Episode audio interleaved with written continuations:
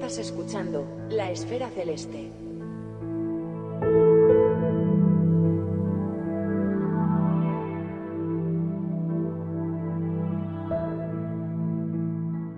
De modo que comparado con lo que es ahora la astronomía, incluso a nivel aficionado, lo que yo hice es una cosa pues muy elemental, muy de casi de niño, ver por un canuto las cosas. Pero me maravillé con caso que vi y quise reflejarlo. Y a lo mejor os ha servido.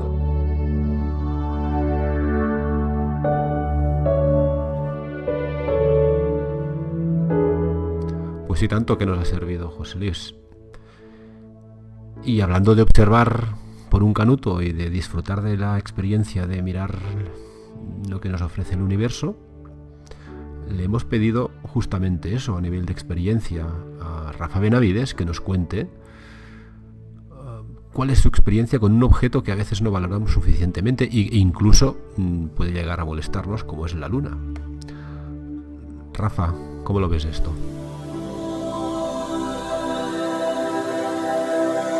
El primer contacto que tuve con la luna, imagino que sería de pequeño, cuando, cuando iba en el coche con mis padres, que siempre sentía que la luna te perseguía. Te quedabas hipnotizado viéndola y bueno, pues imagino que ese sería mi primer contacto. Eh, una vez que me regalaron mis, primeros prismáticos, unos simples 8x30, no, no, no, recuerdo la marca que era, pero el objeto más fácil de ver en el cielo era la luna. Con unos simples prismáticos, como digo, era ya totalmente. Eh, se podían ver un montón de cráteres, de mares, el sistema radial de Tico, que siempre era espectacular. Y bueno, esa imagen eh, superaba con creces a cualquiera de las que pudiera ver a través de los prismáticos en el cielo. Era una imagen espectacular. Y bueno, como, como veían que la afición cuajaba y que, me gustaba el cielo y cada, cada vez más, pues el siguiente paso fue mi primer telescopio, un pequeño refractor de 6 centímetros. Aunque parezca mentira, con eso, con un pequeño refractor, eh, es el instrumento ideal pues para empezar a, descubrir ya eh, la luna en serio, porque ya con él se pueden ver multitud de cráteres, de grietas, de montañas, y simplemente para aprender eh, bastante sobre geografía lunar, es un instrumento ideal. igual que muchas veces, pues bueno, se dice que ese pequeño, los pequeños reflectores defraudan porque, claro, si quieres ver galaxias, por ejemplo, son muy débiles o cualquier otro objeto así de cielo profundo, con la luna pues nunca falla. Recuerdo, yo recuerdo que hacían un dibujo eh, sobre 100, 100 aumentos o 120 aumentos que aún conservo de eso, de los cráteres principales, eh, la zona del terminador con la sombra y bueno, la verdad que eran imágenes bastante, bastante espectaculares. Eh, siguiendo la evolución ya con el tiempo y, personal, al principio ya del siglo XXI, quiero recordar, no sé si fue a finales del 20 o a principios del 21, pero bueno, sobre el año 2000 o 2000 poco, eh, que se pusieron de, moda la webcam, con la famosa Toucan, que tanto juego nos dio, pues el primer objeto al que había que apuntar, porque era el más fácil, pues era la luna. Eh, con dichas cámaras, grabando vídeos y después procesándolos con un programa que realmente fue una, revolución, ¿no? Que era Registax, pues se conseguían imágenes pues, bueno, que superaban con creces cualquier dibujo que, que se pudiera hacer en el pasado. Era un, una imagen totalmente fiel y con una resolución superior a, eso, a la que se obtenía visualmente. Aquello fue una, una revolución en todos los sentidos. Estamos en imágenes planetarias, por supuesto, pero y la Luna también. Eh, por aquel tiempo, pues eh, hubo dos alicientes, ¿no? Em, procesos que impulsaron realmente eh, la afición y la, Luna, ¿no? Uno de ellos fue la imagen lunar del día, que, llevaba, o que llevó durante 10 años Chadwick, del 2004 al 2014 Todavía sigue, pero realmente lo que hace ahora es recuperar imágenes que fueron seleccionadas en su día en el pasado. Las imágenes eh, Chuck eh, durante estos 10 años, del 2004 a 2014, ininterrumpidamente, 365 días al, eh, al año, elegía una imagen lunar ya podía ser, bueno, pues hecha por aficionado o por sonda, dibujos o cualquier detalle lunar. No tenía por qué ser tampoco una gran imagen a, gran resolución. Pero él se, encargaba, o durante esos 10 años tuvo la, eh, la misión de destacar una imagen lunar cada día para explicar pues, alguna característica de nuestro satélite, bien sea pues, bueno, algún cráter o alguna característica especial de la liberación, bueno, de lo que sea, ¿no? Entonces, pues bueno, eso era, fue un revulsivo porque él se fijaba mucho en las imágenes de los aficionados. Y realmente fue un privilegio que algunas de mis imágenes fueran imágenes lunares del día, que se pudieran ver eso eh, en todo el mundo, gracias a él, y poder compartirlas pues con otros aficionados españoles, como fue Antonio La Sala, Paco Bellido, o Patricio Domínguez, el gran Arbacia, que bueno, al que todos recordamos por sus trabajos en, la Luna.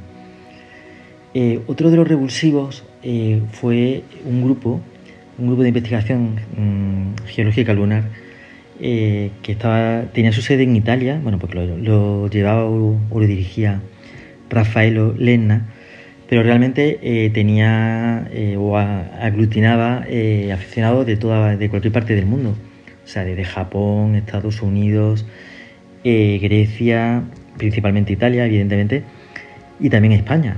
Eh, al menos de España recuerdo que Paco Villido eh, y yo mismo pues también eh, trabajábamos, bueno, trabajamos, colaborábamos con ellos, ¿no? enviándolo, enviando imágenes. la especialidad del grupo era realmente los domos lunares, que son pues unas formaciones de origen volcánico, de, bueno, a lo mejor tienen entre 8 o 10 kilómetros de diámetro, pero muy poca altura, entre 100, 300 metros, una cosa así. Entonces son formaciones muy esquivas que no siempre se ven, o al menos se ven bajo unas determinadas condiciones de luz muy específicas. Y parece mentira, pero en aquella época había muchos domos que no se sabía ni la altura, bueno, y algunos ni siquiera se, sabía que existían. Eh, el, grupo, el grupo este de investigación geológica lunar eh, eh, descubrió bastantes domos. durante también 10 años del 2006 al 2016 publicó 39 eh, números de la revista Synology Today, eh, en los cuales, pues eso, eh, gracias a nuestras imágenes, hacían trabajo de investigación sobre geología lunar.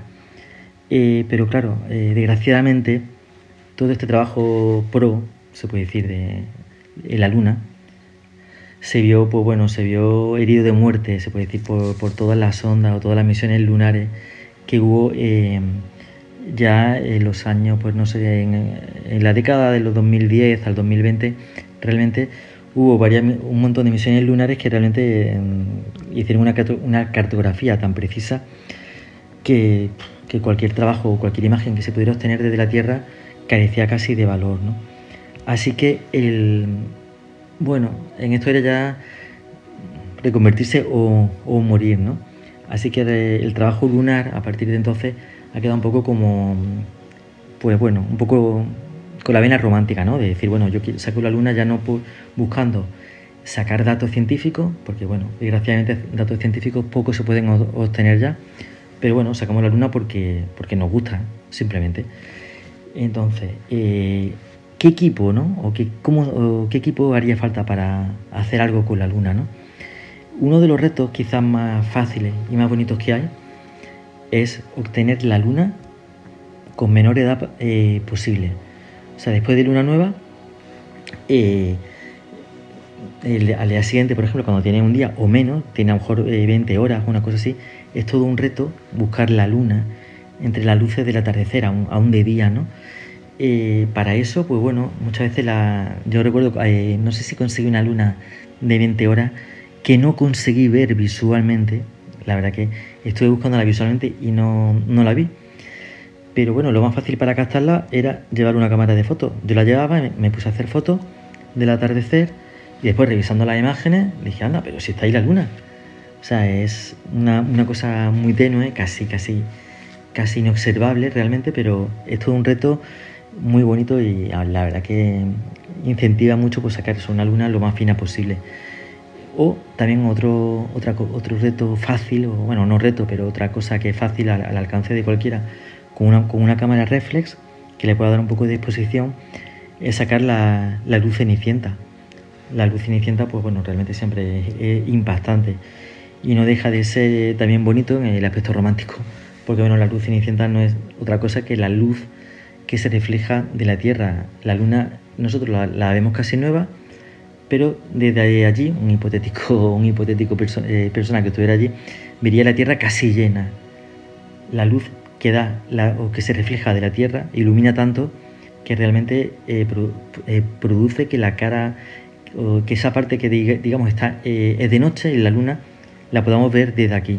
Muy bien, esa es la luz cenicienta y cualquier cámara reflex pues sirve para sacarla.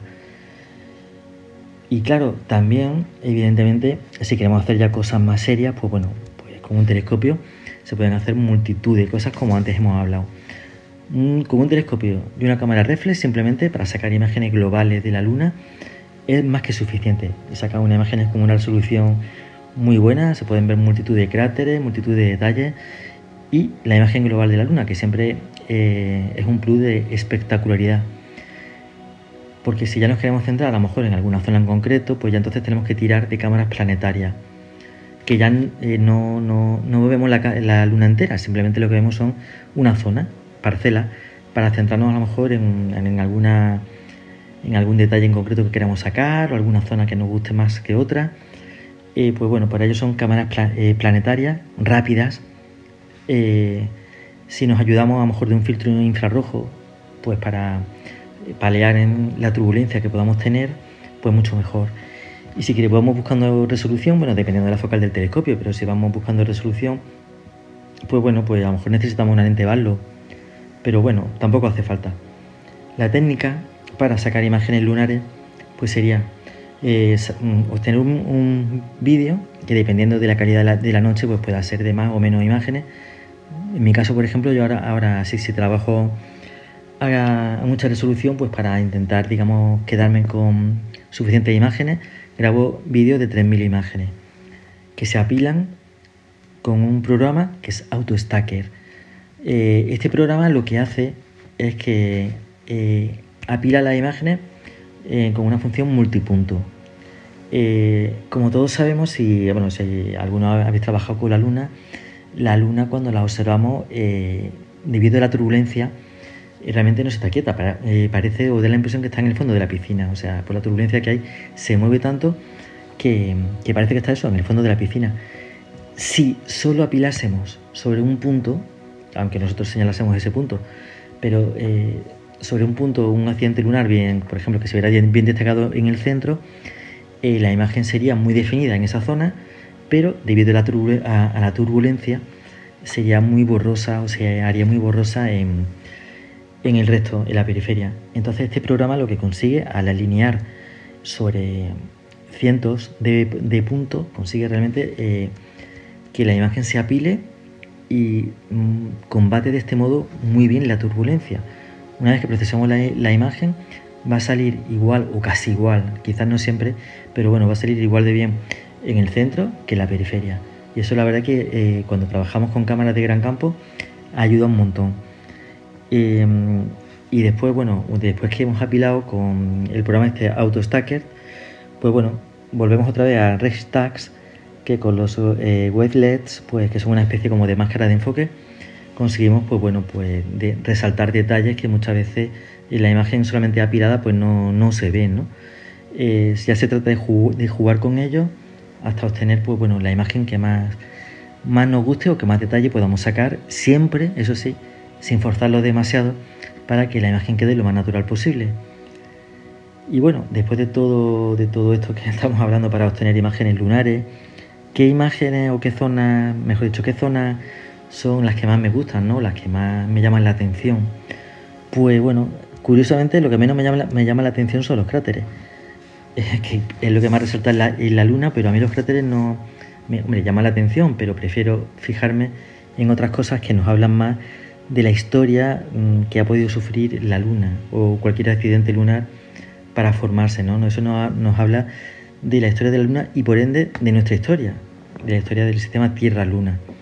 Entonces, mi área preferida es la cuenca de Imbrium, que realmente fue un, una cuenca de gran impacto, que con ella se, formaron los montes Alpes, donde está el cráter Platón, donde está el Gran Valle, eh, el, Valle de los Alpes, que en, fotografía de gran resolución se puede ver una rima que hay en su, fondo. Eh, lo bordean también los Apeninos, que es una cordillera fabulosa que tiene unos 600 kilómetros de longitud y picos de 5.500 metros.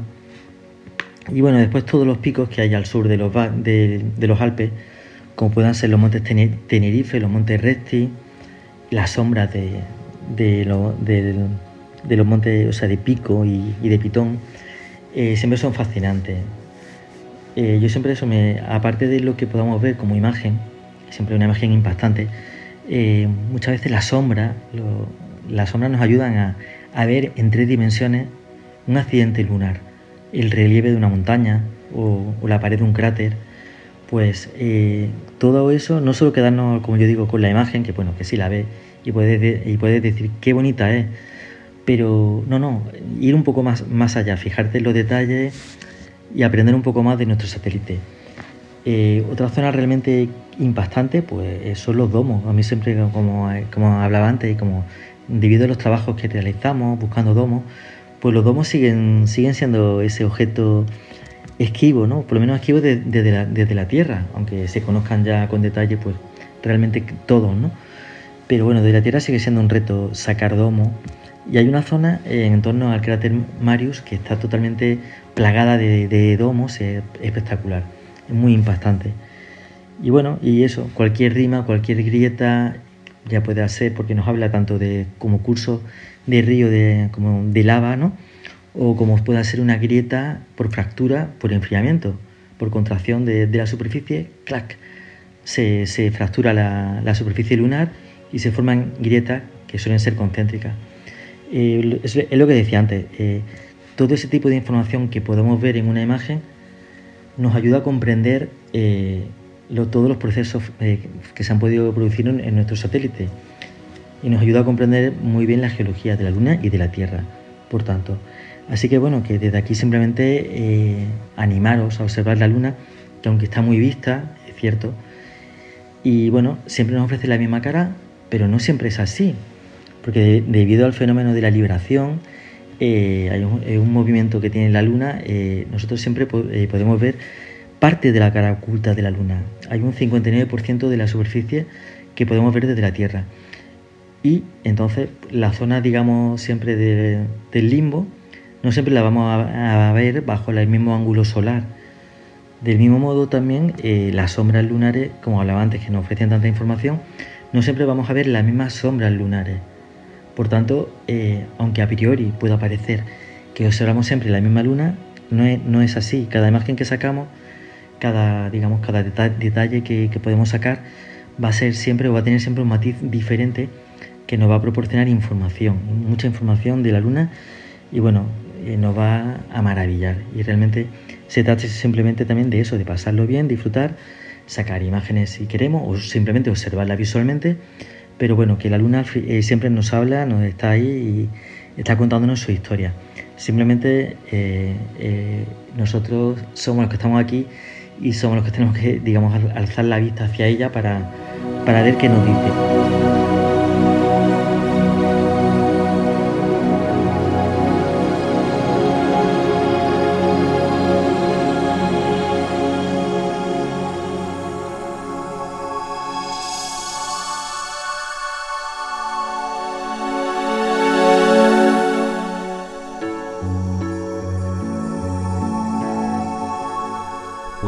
Viajamos a M13, un objeto muchísimo más lejano que nuestro satélite, y lo hacemos porque M13 es el protagonista de una historia de más de 20 años de estudio de variables y del reciente descubrimiento de una nueva variable, protagonizado por Francisco Violat Boranau.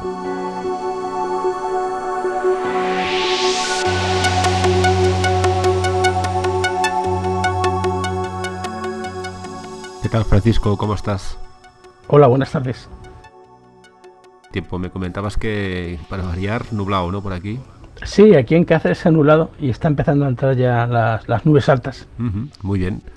Pues oye, antes que nada, muchísimas gracias por compartirnos un rato y venir a, charlar un rato de una historia muy relacionada con, un cúmulo globular, con el cúmulo globular, casi podríamos decir, ¿no? En el hemisferio norte, eh, que, que, es M13, ¿verdad? Exactamente. Y hablamos de M13 porque tú tienes una relación muy especial y muy duradera, de más de 20 años, con este objeto y con las estrellas variables que contiene, ¿verdad? Exactamente, así es. Empecé en el año 98 con el, con el cúmulo. en el 98. Y, oye, tu intención con M13 ya era ir a, a buscar variables desde, desde el principio buscar no, iba a seguir estrellas variables. Eh, yo había comenzado con, la fotometría de estrellas variables en, los años 80, ¿no? con 17 y 18 años. Luego ya me pasé a las cámaras CCD a partir del 90 y tantos, 95 quizá, y como yo uso un telescopio de 20 centímetros de diámetro y 2 metros de focal, el campo aparente que capturaba la ST4 era muy pequeñito, entonces dije, pues me voy a los cúmulos abiertos, en donde hay estrellas de comparación, de chequeo y estrellas variables, y así en cada imagen capturo 5, 10, 15, 20 estrellas. Entonces, además de estudiar las variables, también me puedo dedicar a, buscar nuevas variables. Y de cúmulos abiertos dije, pues caramba, M13 que tú has dicho que es el cúmulo, está bien situado, está alto, se puede observar por lo menos durante 5 o 6 meses cada año, si no más, y tiene que haber variables. Entonces me puse a buscar en la literatura, encontré que había variables y dije, pues voy a, voy a seguirlas con mi equipo a ver qué pasa. O sea que los inicios er, estaban orientados a hacer seguimiento de variables. ¿eh? Sí, sí. No había expectativas de descubrir. No, no yo, yo no pretendía buscar porque yo en aquella época estaba muy verde, como todos cuando empezamos, y no aspiraba a descubrir nuevas variables. Ten en cuenta que, que mm, las estrellas de M13 o de cualquier otro cúmulo globular que están a veintitantos mil años luz de distancia tienen magnitud a partir de la 12, de la 12, 12 13, 14, 15, etcétera, ¿no? Entonces, con un telescopio de 20 centímetros en los años 90 y tantos, no era, no era fácil llegar a esas magnitudes, salvo que tuvieses un buen seguimiento.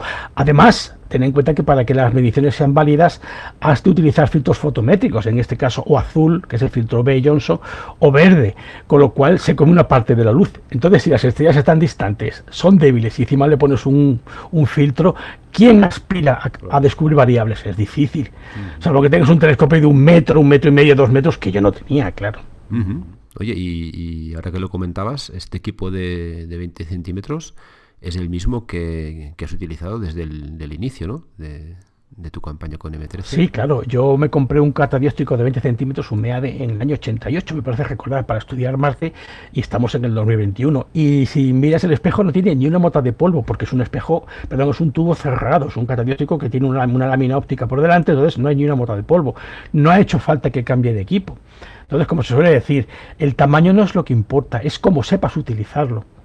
Si tienes un buen seguimiento, tienes buenos filtros y sabes lo que estás buscando, puedes seguir las variables más brillantes de los cúmulos globulares, en este caso M13.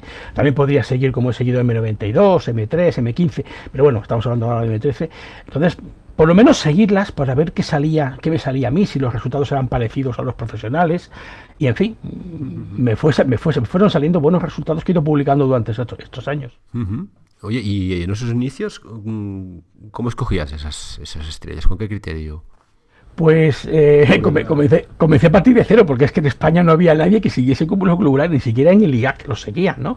Eh, intenté buscar profesionales, en España no, se dedicaban a otro tipo de estudios, pero seguimiento de estrellas variables no, o aficionados que seguían estrellas, pues magnitud 6, 7, 8, 9, 10, o cúmulos globulares no. Entonces busqué literatura a, través de Simbad, que es un buscador, una especie de Google astronómico, busqué literatura y empecé a descargar toda la literatura de M13, toda la fotometría que fui encontrando, desde los años 1920 para acá y yo me diseñé mis propias cartas, mis propios mapas de M13 localizando las variables, hasta que, en fin, tuve algo mínimamente decente. Entonces fue en, el en la primera de 2000, 2000 fue cuando contacté con un, con un norteamericano, doctor Osborne, quien le dije, mire usted, doctor Osborne, yo estoy haciendo esto, le tendría la amabilidad de mirar mi carta a ver si están todas las estrellas bien identificadas. Y el hombre con amabilidad me dijo, están todas bien identificadas, la carta puede ser útil para seguir variables, me dio algunos consejos y fue cuando comencé ya en serio en, el tema de M13. Muy bien. Oye, y a ver, quizá no es raro, ¿eh? porque antes cuando hablábamos me comentabas que hay grupos profesionales eh, especializados en, estudiar variables en estos objetos, pero ah, mm, desde tu punto de vista, qué particularidades tiene estudiar estrellas variables en objetos tan densamente poblados como son un cúmulo globular como es M13. Sí, ten en cuenta que las estrellas de los cúmulos globulares son estrellas mm, de población 2, es decir, estrellas muy viejas, tienen por lo menos más de 12.000 millones de años, en primer lugar. En segundo lugar, son pobres en metales, es decir, en elementos químicos más pesados que el hidrógeno y el helio. Entonces, en ellas es difícil que haya planetas porque no, no hay silicio, no hay carbono, no, con la abundancia. Y, esta, esta, edad hace que sus núcleos estén, el, el combustible, el hidrógeno y el helio, esté prácticamente agotado, de manera que tienen pulsaciones de una manera casi como estertores, son estrellas semirregulares, no son, o sea, no son variables normales que podemos encontrar cerca, por tanto, para mí eran muy interesantes desde el punto de vista astrofísico, ¿no? para seguir las pulsaciones, determinar la distancia a partir de las cefeidas y las RRLIDAE, o sea, había muchas, muchas cuestiones en MTC que podían ser interesantes, no solo seguir las variables por placer de seguirlas, sino intentar determinar la distancia al cúmulo con las cefeidas. Entonces esto es como una especie de zoológico estelar, ¿no? Un, cúmulo en ese sentido. Claro, claro. Por eso te decía que en los cúmulos hay estrellas de todos los tipos. Hay eh, clisantes, hay pulsantes, hay de todo tipo. Pero en el caso de M13, de hecho cuando yo empecé en M13 en el 2001, 2001, se conocían muy poquitas estrellas. Había treinta y tantas estrellas. Ahora hay 63. La última es la mía, ¿no? O sea, en estos últimos 20 años han descubierto 30 estrellas variables y siempre con telescopios grandes y siempre con equipos internacionales de bastantes astrónomos no una persona perdida en una ciudad como Cáceres con un telescopio de 20 centímetros. Eso era impensable. Hace unos años era impensable porque la técnica no lo permitía. Ahora ya sí, con las cámaras CCD y demás sí, pero antes era impensable. Oye, Francisco, cuéntanos un poco cómo enfocabas las sesiones, con qué regularidad o qué metodología te, eh, te marcabas para, para generar tantos resultados. Sí, yo comienzo a yo comienzo a estudiar M13 a partir de finales de abril, o sea, ahora ya debería empezar, comienzos de mayo, hasta que la meteorología lo permite. Hay años que acabo en octubre, hay años que acabo en noviembre o a mediados, a finales, depende. Ya con un M13 cerca del, del horizonte, cerca del sol, ya se puede ver, ¿no? Entonces mi intención es eh, seguir el cúmulo todas las noches a ser posible para que las curvas de luz sean lo más ricas posible. De hecho, cuando yo cuando me comentaba Osborne sobre mis resultados, me decía que teníamos suerte aquí en España porque podíamos seguir el cúmulo en de 4 a 6 meses cada año y además con una cadencia muy, muy, muy abundante, o sea, muchos puntos cada, cada mes. No como ellos, que al ser profesionales tienen que pedir tiempo en observatorios y a lo mejor piden 20 noches y les conceden 10 y de las 10 pueden observar 4 o 6. Entonces, la riqueza de puntos que tienen mis curvas de luz, mía y de mis compañeros que han colaborado conmigo, son, son mucho más, son, son películas casi, películas y no como ellos que sacan cuatro o seis fotografías. Entonces, el cuadro que se hacen de estas variables es mucho más pobre ellos que nosotros porque tenemos una cadencia más, más, más abundante. Entonces, cada noche pues tomo a lo mejor durante dos horas fotografías cada diez minutos, que luego se guardan, al siguiente día se miden con programas automáticos y de ahí se extraen las magnitudes. Oye, y, hay un momento en el que, eh, bueno, ya nos lo contarás ahora, eh, pero te planteas más el descubrimiento que no tan solo tu actividad de seguimiento. Sí, efectivamente. Esto, esto fue lo que se me ocurrió en estas navidades, o sea, después de haber acabado en noviembre, el año pasado, del 2020, una vez acabada la campaña, ya se fue MTC dije, pues ahora ya toca medir las estrellas, o sea, medir todas las imágenes, las 741 imágenes que tenía de espacio. Las fui midiendo y tal, y durante las... Una vez que ya en navidades acabé, a, comienzo de las navidades acabé de medir todas las estrellas, se me ocurrió la idea y dije, ¿y por qué en, en vez de emplear tres estrellas para medir para calibrar las fotografías y sacar de ellas las magnitudes. ¿Por qué no empleo únicamente una estrella? Concretamente una que se llama Ludendorff 199, o sea, L199, que además es muy brillante. Busqué la literatura si había si era variable y no, y no encontré absolutamente nada, es decir, aparentemente no era variable. Cuando hice el experimento de medir las fotografías con esta estrella, me encontré con que todas las curvas de luz de todas las, de todas las estrellas no variables subían y bajaban de la misma forma, lo cual quería decir que la estrella de comparación era la variable. Entonces, me dije, no, no puede ser, aquí tiene que haber un fallo. No, además, el periodo era, aproximadamente 27 días. Dije, esto tiene que ser, tiene que ver con la luna, la fase de la luna. Pero sin embargo, yo uso filtro fotométrico que, que, obvia esto. di vueltas y vueltas y vueltas hasta, hasta que al final dije, pues evidentemente es una nueva variable sea, me quedé, me quedé pasmado, no digo, no puede ser, pero es. Me, puse a trabajar con ella, hice un paper, un astronomical paper, un, artículo en español, ¿no? y comprobé mi fotometría, la comprobé con fotometría automática de diferentes eh, e, telescopios robóticos, y finalmente contacté a un astrónomo mexicano, al doctor Deras, que fue el que ha descubierto las últimas variables en M13, las últimas 10, en el año 2019. Le pedí, le pedí la fotometría de esta, de esta estrella, me la envió y efectivamente comprobé que también era variable. Con lo cual la conclusión era clara, hice un artículo, lo mandé a, mandé a una revista europea y efectivamente es variable. Y una variable que me comentabas antes, que calificabas como una pieza de caza mayor, ¿no? Sí, eh, esto es lo que podríamos llevar una pieza de caza mayor, porque variables en el cielo hay miles, y como te comentaba antes, cualquier muchachito o muchachita de 14, 15 años en un campamento de verano con un telescopio y una CCD descubre variables, o apunta a cualquier parte del cielo, sigue la, esa zona dos o tres noches y aparece una variable. Bueno, hay muchas, ¿no? Pero eso es una pieza de caza mayor, porque los cúmulos globulares, eh, ah, por ejemplo, en MTC hay muy pocas variables, como te, la última, antes de la mía, era V62, o sea, 62 descubiertas en, en 150 años para descubrir una variable en un cúmulo globular que está muy lejos, hace falta un buen equipo, una buena fotometría, una buena campaña fotométrica, estar muy atentos y, obtener mediciones de muy buena calidad. Entonces, cuidado, es una pieza de caza mayor porque, como te decía, esta estrella ha sido observada durante los últimos 130 años, es brillante, es fácil de observar, está en la periferia del cúmulo donde nada te molesta para medirla. Y lo raro es que nadie se haya dado cuenta de que la estrella varía. Eso te voy a preguntar, porque si lo entiendo bien, eh, esta estrella era una candidata perfecta para ser una estrella de comparación, ¿no? Exactamente, sí, sí. De hecho, mm, eh, lo raro, yo, yo, siempre me he extrañado que esta estrella no, varía, no, variable, no, perdón, no variase, porque es muy brillante. Si hacemos un diagrama con los magnitud o un diagrama HR, está en la, en la, cima de las gigantes rojas, donde están todas las demás variables. Entonces, no variaba, yo, yo me fiaba de que no variaba porque los trabajos profesionales que había, desde, desde el comienzo para acá, incluso desde el año 2000, que contacté con Osborne, no hay, nada indicaba de ninguno de estos trabajos que fuese variable. O sea, se les ha escapado, porque su, precisión, la precisión con que me el brillo de esta estrella, no ha sido el adecuado. Brilla menos de una décima de magnitud. El, cambio es, son ocho centésimas de magnitud como máximo. Entonces, claro, se les ha escapado. Por esto, por esto porque no han estado atentos a la, precisión.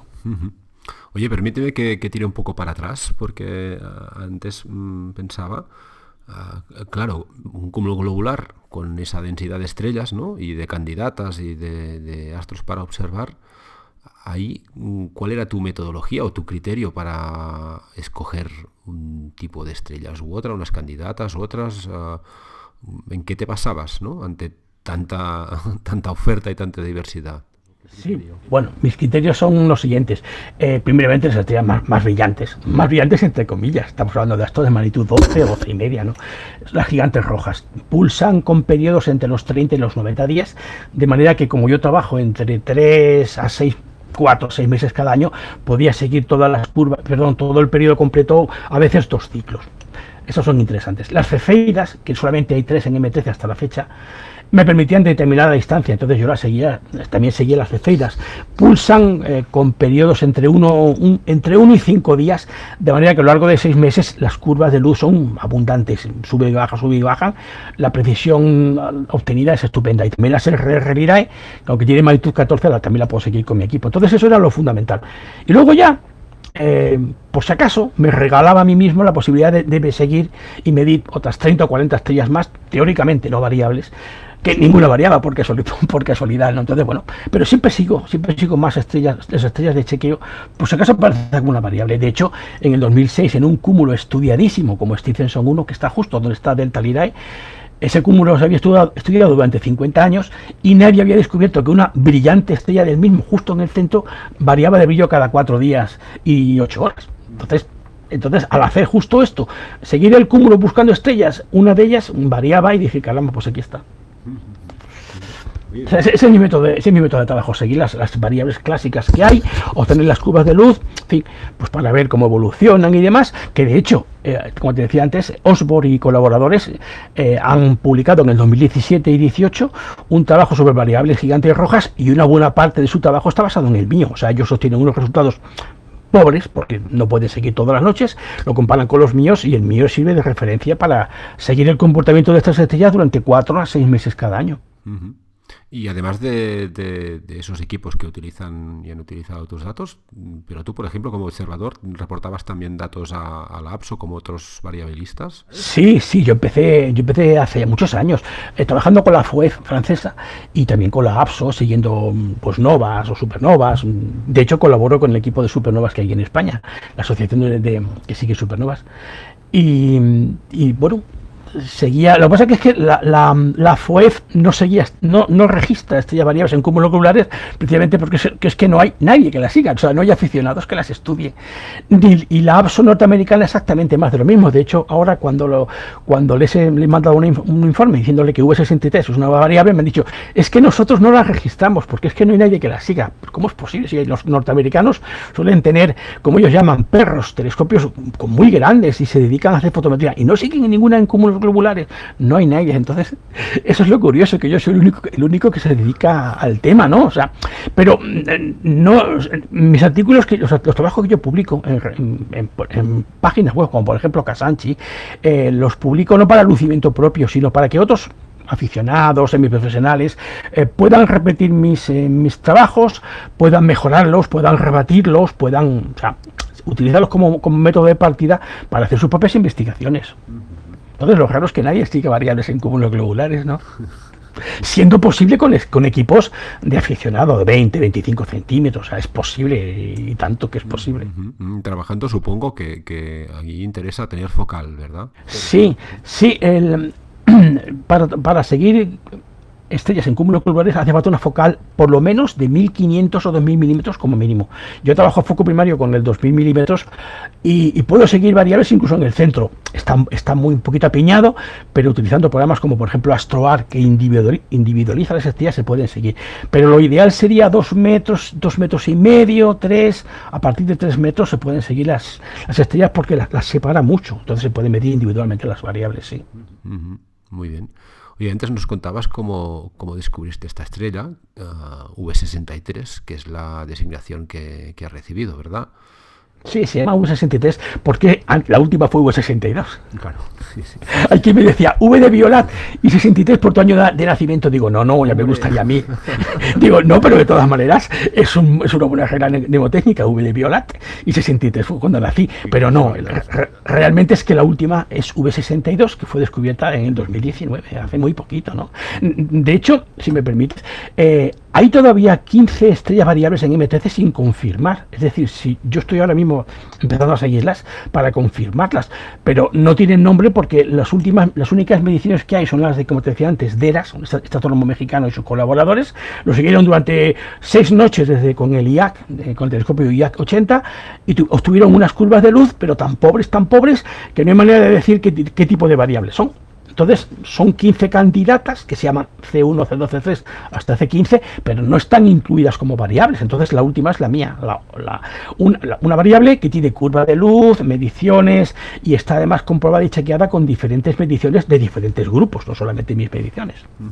Por eso V63. Pues ahora lo comentabas, curvas de luz, ¿no? Porque antes nos comentabas cuando te das cuenta ¿no? de que ahí pasa algo y te das cuenta porque las curvas de luz de las estrellas de, comparación, ¿no? de las estrellas que están en ese campo que estás analizando, fluctúan todas de la misma forma. ¿no? Y, evidentemente ahí es cuando te das cuenta que pasa alguna cosa. Pero claro, entiendo que a partir de esas fluctuaciones aún estamos un poco lejos de inferir cualquier mm, tipo de periodo de forma clara, ¿no? Esto no es tan sencillo, supongo que hace falta un análisis ahí. Sí, claro, claro, claro, claro. A, partir de la, de la, astronomía pasamos a la astrofísica. Es decir, eh, de estas fotografías se sacan mediciones, se sacan números y de los números se sacan las curvas de luz. Pero de las curvas de luz se obtienen los periodogramas, es decir, con qué periodo pulsa la variable. Entonces, al, buscar el periodo en cada una de estas curvas, de estas estrellas de comparación, digo tres porque seguía más, pero bueno, tres, las tres más, más importantes, el periodo de las tres estaba entre los 27 y 27,2 días. Entonces dije, por aquí anda la cosa.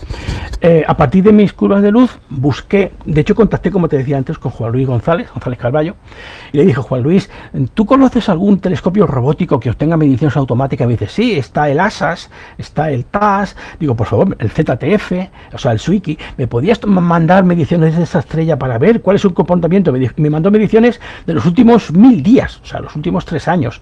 Con ellas las analicé y dije, caramba, sale exactamente lo mismo que me sale a mí, 27 días, con lo cual ya me dije, pues este es el periodo. Luego busqué más, más mediciones de otros equipos y efectivamente sale más o menos lo mismo. O sea, primeramente tomar imágenes, analizarlas y luego investigar, ver por qué varía, de qué manera, a qué se debe esta variación, si es una pulsación radial, en fin, astrofísica. Ahora te preguntaré sobre ello, pero antes una curiosidad, si me permites, porque antes comentabas, me has comentado antes cuando charlábamos que claro, que, no te habías dado nunca cuenta de que esta estrella era variable porque al utilizarla como estrella de calibración junto con otras, había un promedio, ¿no? Y eso se tapaba. Claro, claro. Yo siempre, de hecho, yo me decía a mí mismo, no es posible que esta estrella, o sea, Luden 299, sea variable, porque yo la llevo siguiendo, llevo midiendo el cúmulo desde el año 98. O sea, con precisión fotométrica desde el 2000, 2000, 2001 para acá. Han pasado 20 años. ¿Cómo es que en 20 años esto no ha aparecido? Y claro, me dije, ah, claro, caramba, es que cuando yo calibro una imagen, o sea, yo cojo una imagen, la abro y la calibro para poder determinar el brillo de las estrellas, utilizo como mínimo tres estrellas, de manera que, claro, si hay alguna variación, se compensa, entonces desaparece la variación de las estrellas. Claro, por eso a mí no me salía nada. Entonces, en vez de, en vez de utilizar tres, dije, voy a utilizar únicamente una. Lo hice y aparecieron las variaciones, vamos, de una manera evidente. Digo, Dios mío, si esto hasta un invidente se da cuenta de que es una variable pulsante. 27. Además, no, subía, además es que mis curvas salían, subía y bajaba, subía y bajaba con una regularidad. Digo, Dios mío, pero ¿cómo se saca? No puede, o sea, no puede ser, no me lo creo, no me lo puedo, no me lo creo. Primeramente no me lo creo. Luego ya cuando lo analicé de diferentes maneras dije, pues, como decías en los halls, cuando todas las posibilidades han sido eliminadas, te queda la, la, obvia, la evidente, es una nueva variable. ¿Y cómo no la he descubierto? Porque el, el programa compensa las oscilaciones al utilizar tres o cuatro o cinco estrellas de comparación. Ahí está el problema, claro. Oye, ¿y, en la astrofísica qué nos cuenta de V63? Pues esta es una estrella, una gigante roja, como todas las estrellas más brillantes del cúmulo globular. Tiene una luminosidad más de mil veces la del Sol. Es un astro muy, muy brillante. Eh, tiene un, fuerte color ambarino, aunque sea, se llame gigante roja, realmente es ambarina, tiene un color miel muy, muy intenso. Si haces una fotografía del cúmulo V13, enseguida destaca por su brillo. Y tiene un radio cerca de 100 veces el del Sol. O sea, es una estrella gigante, gigante, de las, de las grandes, evidentes y brillantes. Y como todas las estrellas de este tipo, es una estrella de población 2 muy vieja, como decía antes, muy pobre en metales y que está en las últimas etapas de su vida. Se calcula la edad de estas estrellas en, unos, en más de 12.600 de 12 millones de años. Entonces pulsan porque ya no tienen combustible en su núcleo, tienen, están exhaustos, han agotado incluso el helio, empiezan a quemar carbono, nitrógeno, oxígeno, etcétera, ¿no? Pero vamos, es un monstruo de estrella, ¿eh? Es una pieza de caza mayor. sí, sí, es. o sea... Sí, sí. Qué afortunado, Francisco. Bueno, la, está atento más que después de 21 años de existir. Sí, no, está la campaña fotométrica número 21, que precisamente hace un momentito estaba preparando la carta la carta de comparación para, para un grupito de, astrónomos, de fotometristas que queremos seguir M13 este año, y estoy preparando la carta de, con la de comparación y chequeo, además con los ultimísimos datos, eliminando las posibles variables. Claro, lógicamente, la V63 ha quedado excluida porque sabemos que es variable, ¿no? Entonces, entonces, esa queda de un lado y esa será una de las estrellas que sigamos este año, pues para comprobar si efectivamente eh, si el ciclo mm, ha cambiado, porque al seguir la estrella durante los últimos años y obtener, como te decía, fotometría de más de 2.000 noches con telescopios robóticos, he visto que el ciclo varía entre 27 y 29 días. O unos años el ciclo es más largo, otros un poquito más corto. En unos las oscilaciones son muy evidentes, en otros no tanto. Entonces, hay que seguirla a ver, a ver cómo se comporta en el futuro. Oye, hablando de, oscilaciones distintas y de seguir estrellas, tú, mm, salvando las distancias, ¿eh? porque has hecho cosas muy concretas y, aquí hemos hablado de, bueno, de una actividad que entraña pues experiencia y, muchas competencias, ¿no? Pero a alguien que quieras mm, convencerle de que entre en el mundo de las variables, eh, eh, ¿tú aconsejarías algún tipo de objeto o quizás mm, va relacionado con lo que me comentabas antes de los campos, ¿no? de, cúmulos abiertos por el hecho de tener ah, más estrellas en, un mismo campo. Hay muchos, puedes seguir muchas estrategias. Eh, permíteme que te diga que España es una potencia fotométrica en cuanto a aficionados, aficionados, entre comillas, eh, son, son semiprofesionales. Todos, todos los que seguimos o siguen están en el grupo de, mm, de supernovas y no hemos supernovas, tiene una, una, profesionalidad increíble. De hecho, hace no mucho hemos publicado, ha publicado un grupo chino de, astrofísicos chinos un trabajo sobre una variable, la, vaca verde que llamamos COU, es como se llaman las siglas, y en, en, el, en ese trabajo han utilizado muchas de nuestras mediciones fotométricas porque somos una potencia. España es una potencia, como te decía antes, por el cielo despejado, por la poca industria, la poca contaminación lumínica y porque tenemos por lo menos entre 4 y 6 meses cada año de cielos despejados que nos permiten hacer lo que otros astrónomos no, no pueden. Entonces, España es una potencia fotométrica, cuidado, ¿eh? Cuidado, cuidado. Hay muchos fotometristas y muy buenos. Entonces tú, ah, ¿en qué campo empujarías a alguien a, meterse para ah, yo, yo en cualquier campo, desde fotometría de campo amplio con, cámaras fotográficas, cámaras de estas digitales, se pueden hacer también fotometría, hay que saber cómo se hace, pero se puede hacer campo amplio. Eh, cúmulos estelares abiertos, MS, M64, M44, o sea, un, digo cúmulos porque hay muchas estrellas donde elegir, o sea, y es posible que descubras alguna todavía, cuidado. no está todo por descubierto, ¿no? Si se trabaja con cuidado. Entonces, en cúmulos abiertos y globulares, a mí yo, yo animaría a trabajar porque hay muchas estrellas donde puedes elegir. Hay, hay eclipsantes, hay cefeidas, hay pulsantes, hay R hay gigantes rojas, entonces. Pero vamos, cualquier campo yo animaría a, trabajar. Y la campaña esta que comentabas ahora, y, lo comento ya para hablar uh, así un poco de cara a futuro, ¿eh? porque bueno, después de, del susto, ¿no? Podríamos decir de, de VS pero cuidado, cuidado, que tengo un par de ellas más por, por, eso, por, eso por preguntar. En M13 digo, hay un par de ellas más por confirmar. Lo que pasa es que, claro, lógicamente no puedo, avis no puedo avisar, no puedo decir, he descubierto otra más, porque claro, eh, hay varias no, no se puede enfadar, no. Eh, de hecho, hay un grupo de norteamericanos que no hacen más que pedirme insistentemente que publique las mediciones de V54, que es una variable descubierta en el 2019, y quieren que las publique porque mis mediciones son mucho mejores que las de ellas en el sentido de que son más abundantes, más abundantes. Entonces, este norteamericano, Andrew Leiden, está enfadado porque quiere que yo publique. Ya digo, vamos a ver, vamos a ver, Leiden, tranquilo. Si hubiese entre nuestros equipos una colaboración que no la hay, porque no la quieren, yo te mandaba las mediciones y publicábamos pero es que el problema es que no quieren colaboración, no, no, porque no quieren. Entonces, hay un par de variables más por confirmar que las tengo poquito a poquito, sin prisa, y ya se irán publicando. Vale, o sea que, entre tus objetivos está eso. ¿eh? Sí, sí, sí, tengo varias variables mías propias, no las de veras, que te decía que hay 15 sin confirmar, no, esas no, esas están aparte. Esas las seguiremos este año, veremos qué obtenemos y publicaremos al final de la campaña, pues algún astronomical paper, dos o tres buenos, y a ver qué salen. Yo digo las mías propias que están todavía por confirmar, ¿no? Paciencia, no, no tengo prisa, no. Salvo que el coronavirus acabe con el planeta entero, no, no hay prisa, ¿no? Claro, no creo yo que no hay prisa, ¿no? Muy bien, oye. Pues eh, yo lo que sí que te pido es que, que bueno, que cuando salten estas dos, dos o tres más. Sí, dos o tres más, sí. bueno, los que sean. O no, no lo sé. Hay, hay que confirmarlo. Entonces hay, hay, que trabajar mucho, despacio, mucho, muy bien. Y... Correcto. Sí, sí, sin prisa, sin prisa. Esperaremos lo que haga falta. Y, bueno, hablamos otro día de estas dos o tres más que salgan, de, esa curva de U63 refinada. Y si te parece bien, lo que podemos hacer también es colgar ese paper en las notas del episodio para que, bueno, quien quiera leerte con más detalle pueda, pueda hacerlo. Sí, eh, este paper, un astronomical paper, un trabajo astronómico, está en inglés. Es muy breve porque por dos motivos. Primeramente porque me urgía publicar. No sea que Osborne o alguien se diese cuenta de que también era variable. Hombre, no creo.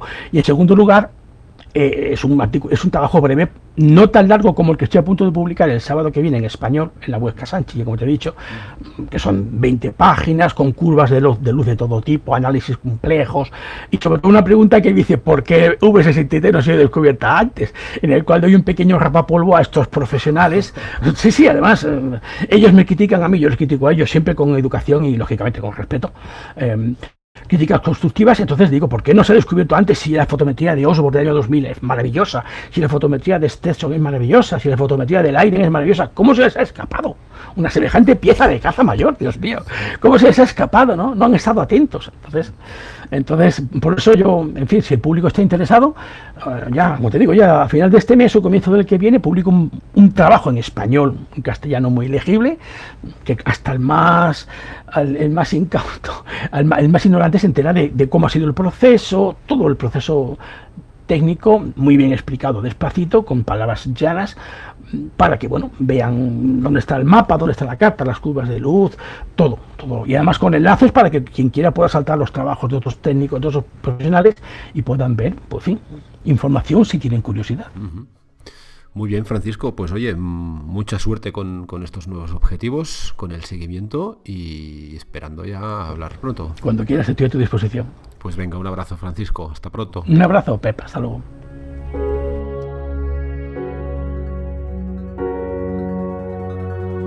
Escuchar La Esfera Celeste en todas las plataformas de podcasting. Encontraréis más información sobre todos los episodios y sus invitados en laesferaceleste.com. Muchas gracias por acompañarnos y hasta el próximo viaje.